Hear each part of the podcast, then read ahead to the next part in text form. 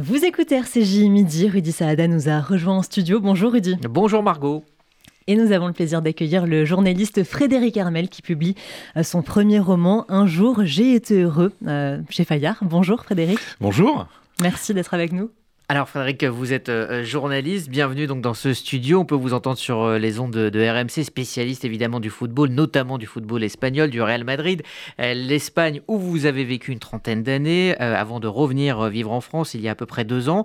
vous étiez déjà venu sur RCJ l'année dernière pour nous présenter C'est ça la France. Alors après avoir déclamé votre amour à Zidane dans un livre, puis à la France, c'est donc à une jolie New-Yorkaise Allison que vous déclarez votre flamme, votre flamme, pardon, dans un premier un jour, j'ai été heureux chez Fayard. Euh, c'est un roman d'amour entre New York, Paris, Madrid et aussi euh, Jérusalem, mais aussi donc la réflexion sur la conscience euh, du bonheur. Il y a même un côté Jean-Pierre Jeunet dans, votre livre. Première question très simple et très compliquée à la fois. Quelle est votre définition du bonheur? Alors je vais commencer par la définition d'un autre, un intellectuel espagnol qui est décédé il y a quelques années, qui s'appelait Edouard Punset, euh, catalan, et, qui disait le bonheur, c'est l'absence de peur. Donc ça, c'est l'une des définitions du bonheur, parce que c'est vrai que la peur, et on a tous des peurs, euh, pourrit la vie. Alors après, c'est vrai qu'en vieillissant, on apprend à, gérer ces peurs, à les connaître, à les reconnaître pour mieux les contrôler. Mais c'est vrai que l'absence de peur est, peut-être une des sources du, bonheur. Euh, moi, la définition que je donne dans, dans, ce livre, en filigrane de cette histoire d'amour, il y a cette réflexion du bonheur, et je me dis que le bonheur, finalement, euh, réside dans notre capacité à le reconnaître. C'est-à-dire que souvent, on, passe, on, vit des moments très heureux et on ne se rend pas compte. On se rend compte, comme dans l'histoire que je raconte dans ce livre, 20 ans plus tard. C'est un livre qui est, traversé par euh, la foi. Vous débutez votre livre en, parlant de, la Pâque chrétienne. Donc, vous, allez à l'église, vous la, fêtez, vous êtes pratiquant. Euh, et on sait aussi que vous portez donc sur vous, on l'a dit en off, la, croix de, Dieu et aussi euh, l'étoile de David. Donc, il y a la, religion effectivement chrétienne dans, dans, votre livre, mais pas que. Vous dites aussi que vous avez fait le choix d'apprendre l'hébreu à, Madrid. Pourquoi est-ce que vous avez fait ce, ce choix-là et qu'est-ce qu'il vous a apporté? Il y a de quand j'étais enfant, j'étais enfant de cœur, etc., donc je, lisais à la messe. Parce que j'avais déjà une belle voix, c'est pour ça que j'ai fait de la radio euh, après. Et en fait, à chaque fois que je lisais euh, les textes et qu'il y avait le mot juif, le mot euh, Jérusalem, le mot Judée, le mot Samarie, mais j'avais 7-8 ans déjà, j'avais déjà des petits frissons en fait. Il y avait quelque chose de très étrange. Et donc j'ai vécu en Espagne pendant de nombreuses années. Et j'avais toujours eu envie d'apprendre l'hébreu, voilà, parce que j'ai toujours été intéressé par, euh, la culture juive, par la religion juive. Euh, et j'ai appris l'hébreu au Centre d'études judéo-chrétiennes à, Madrid, qui est un centre d'amitié entre les juifs et les chrétiens. Et j'avais une prof d'Ulpan. Euh, qui s'appelait Rachel Peled, qui était une prof de l'université hébraïque de Jérusalem et qui était spécialisée donc dans l'enseignement de l'hébreu à, à des non-hébraïques, euh, enfin, aux gens qui ne parlent pas l'hébreu, comme ceux qui arrivent euh, en Israël et qui font leur. Et, euh, et j'ai senti quelque chose de très fort quand j'ai commencé à apprendre l'hébreu. Et la première réaction de, cette prof, c'était Mais Hermel, tu, es juif anglais ou tu es juif français? Frederick Hermel. Et je lui dis, bah non, moi je suis pas juif. Elle dit, bah mais il y a plein de juifs qui s'appellent Hermel. Et j'ai découvert qu'il y avait plein de juifs qui s'appelaient Hermel en Israël.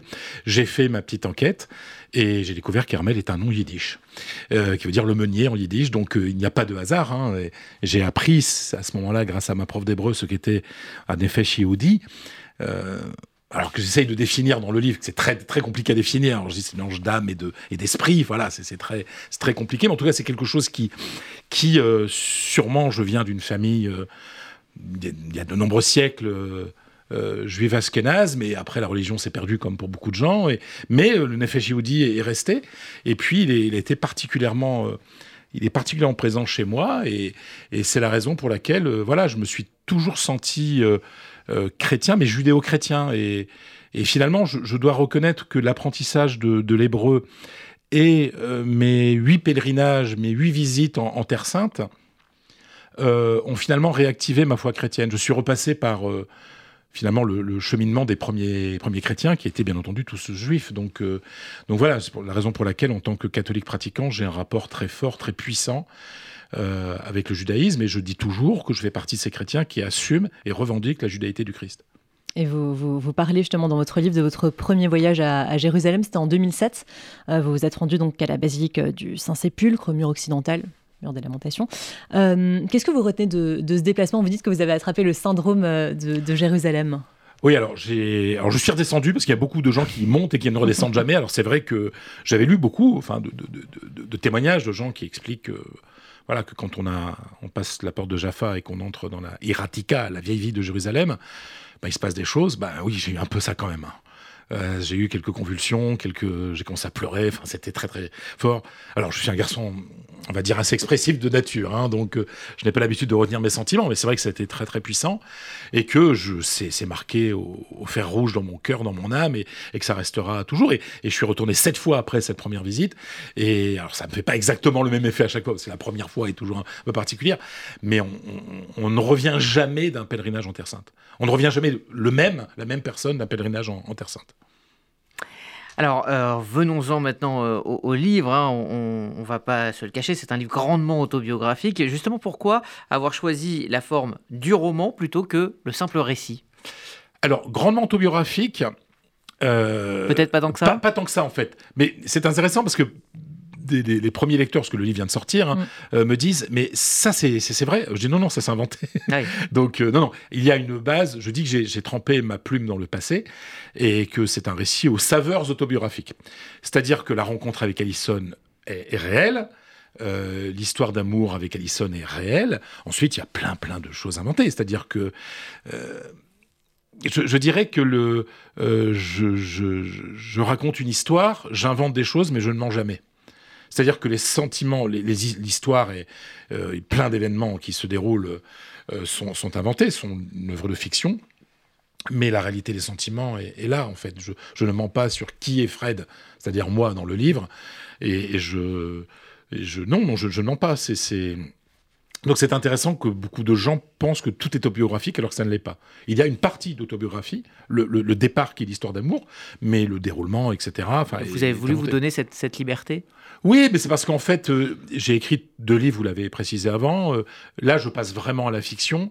Et peut-être que commencer par le jeu et en se basant sur des expériences autobiographiques, euh, c'était peut-être un peu plus facile pour faire le grand saut vers, le, vers, la littérature, en fait. C'est voilà, c'est alors peut-être que le prochain, il y aura plus le jeu et, et quoique, vous savez, n'importe quel auteur, quand on raconte, ne serait-ce que le choix des mots, le choix de n'importe quel mot, le choix d'un adjectif, le choix d'un verbe, euh, bah, c'est déjà autobiographique. Mm. Donc euh, voilà, à partir du moment où une personne euh, commet cette prend ce risque d'écrire un, roman, il est toujours derrière chaque mot. Donc l'auteur est, on respire le, avec l'auteur dans, le livre. Donc tout, oui, qu'il soit assumé ou pas, un roman est toujours un peu autobiographique. Et vous rendez aussi hommage dans, votre livre à, votre père, mm. euh, qui vous a quitté donc à, l'âge de 37 ans lorsque vous, euh, vous en aviez 13, donc c'était en 1983. Quel type de, papa était-il? Qu'est-ce qu'il vous a transmis? Qu'est-ce que vous gardez de, lui? Pas assez, justement. Mm. Pas assez. Je, n'ai que des regrets, en fait. Parce qu'en fait, vous savez, euh, 13 ans en plus. Oui. 13 ans. L'âge de la bar mitzvah, donc. Voilà. Bah, c'est, voilà. De toute façon, ma vie est, ponctuée de références euh, au judaïsme. Donc, euh, c'est marrant, mais j'y avais jamais pensé. Oui, je viens penser. À... C'est Quelque part du passage à, l'âge adulte. C'est, c'est, c'est, dingue, en fait, d'écrire un livre, parce que j'ai découvert des choses sur mon père en écrivant le livre.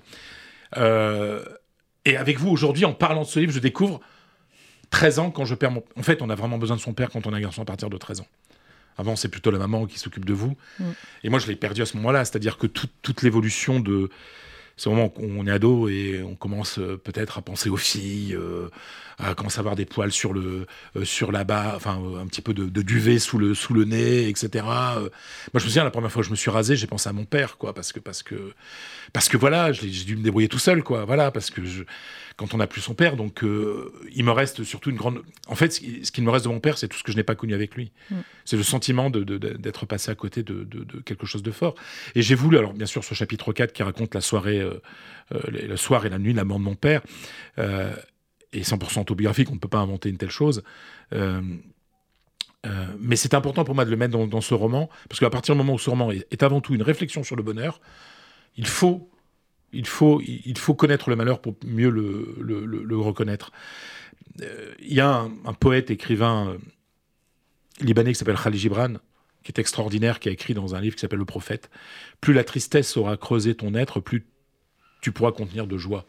Et je pense que le, malheur est, je dis dans le livre, seuls les privilégiés du malheur peuvent le comprendre. Je pense que le malheur est, fait partie de la vie et fait partie du, bonheur. Donc euh, c'est parce qu'on mesure ce qu'est le malheur que on peut par, parfois reconnaître le bonheur. Et vous dites, euh, enfin, vous dites oui, qu'aujourd'hui, il est peut-être fier de vous. C'est une question que vous vous posez encore aujourd'hui Tous les jours. Ouais. Je suis avec vous, là, je suis dans une, dans une radio, une grande radio, avec de grands journalistes. Et c'est moi qu'on. Mais non, mais, mais je suis sérieux et on vient me chercher moi. J'ai écrit un roman chez Fayard, mais vous vous rendez compte, quoi. Viens d'un petit village du Pas-de-Calais. Personne n'a jamais écrit des livres dans ma vie. Personne. Euh, voilà, première, première personne à avoir eu son bac de la famille, c'est moi. Enfin, personne n'est allé à New York dans la famille à part moi. Enfin, euh, puisque cette histoire se passe à New York. Mm. Donc, euh, plus, souvent à Brooklyn d'ailleurs. Mais voilà, donc j'ai une chance folle et, moi je, je, porte ça je, suis un peu l'envoyé spécial de, mes ancêtres, en fait. Qui, ben, une... Vous savez, je dis toujours que l'histoire de, de, de, ma famille, c'est l'histoire de la France au XXe siècle, c'est-à-dire euh, des, des, grands-parents euh, pauvres paysans euh, qui ont connu les guerres, des parents, des petits employés qui n'avaient pas le bac, et voilà, qui, ont commencé à trouver du travail au moment des Trente Glorieuses, mais qui n'avaient pas d'études, et puis les petits employés, ouais, et puis ma sœur et moi, de, très bons boulots, de belles études et de très bons boulots. Donc cette évolution, moi j'en suis fier, et je suis le pur produit de ça aussi. Je suis le produit de cette France-là, qui permet à des gens comme moi de, de pouvoir réussir socialement. Et, ça, je suis très très reconnaissant. C'est un livre aussi de reconnaissance à la France aussi. Alors ça se voit entre, entre les lignes, mais je, suis fier d'où je viens. Enfin, je dis à un moment, il y aura toujours un peu de, de, terre sous mes beaux souliers vernis, quoi. Donc mmh. euh, vous êtes attaché au patois, à la, langue à la chanson française. Vous, vous, ben dites même que vous dites 20, le chiffre 20, avec le T. parce que on, euh, je peux parler comme ça si vous voulez. Hein. Euh, je peux parler ch'ti parce que je suis comme chat.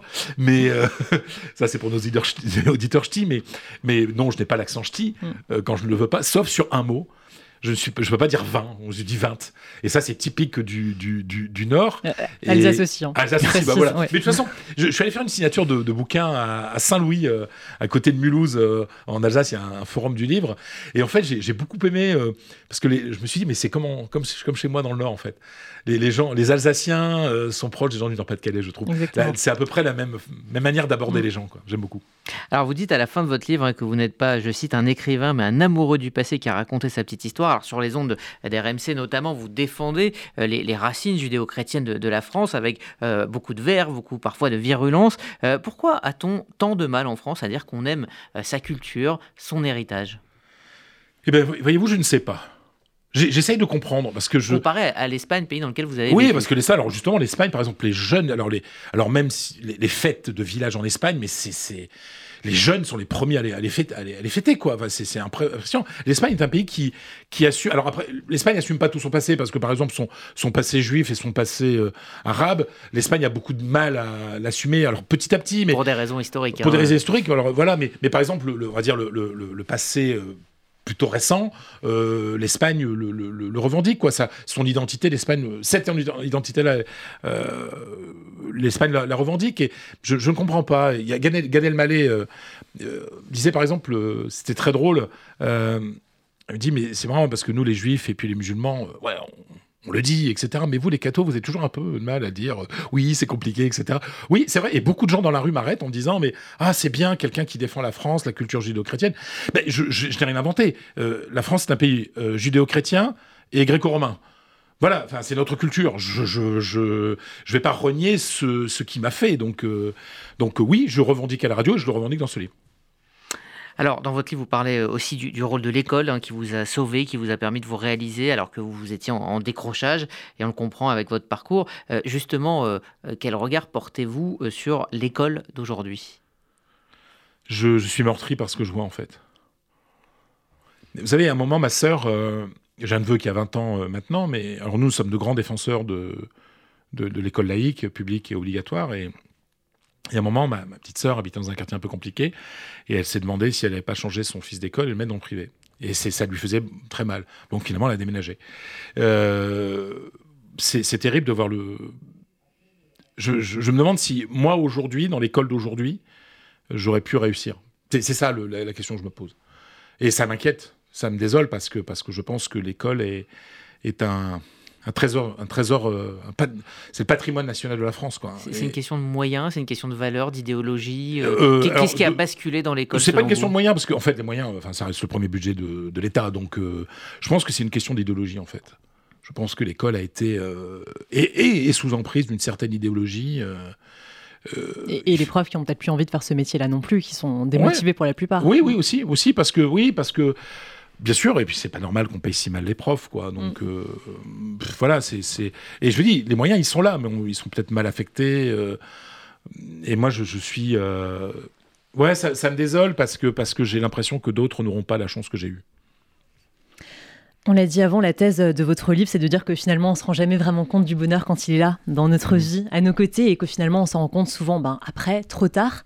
Euh, est-ce que vous, Frédéric Armel, aujourd'hui, avec du recul et de l'expérience, vous arrivez à vous poser et à vous dire là maintenant, je suis heureux Et est-ce que d'ailleurs, vous êtes heureux aujourd'hui?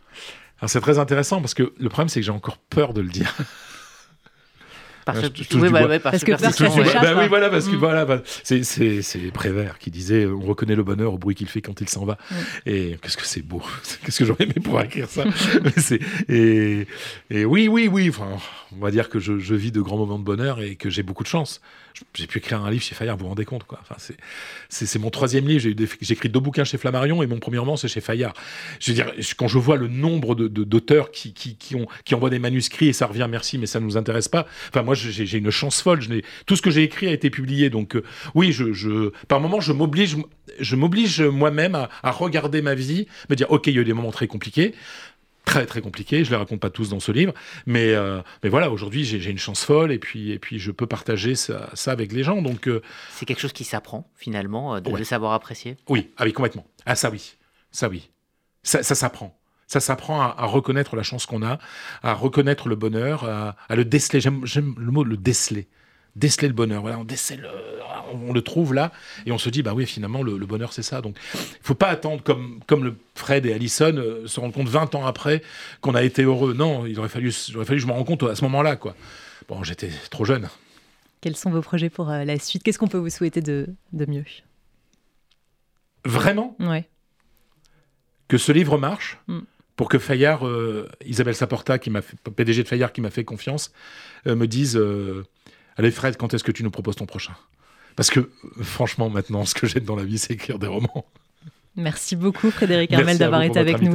Je rappelle le titre de votre livre, Un jour j'ai été heureux. C'est chez Fayard et c'est un, un, très beau livre. Donc merci, merci beaucoup d'avoir été là et merci à vous Rudy. Merci.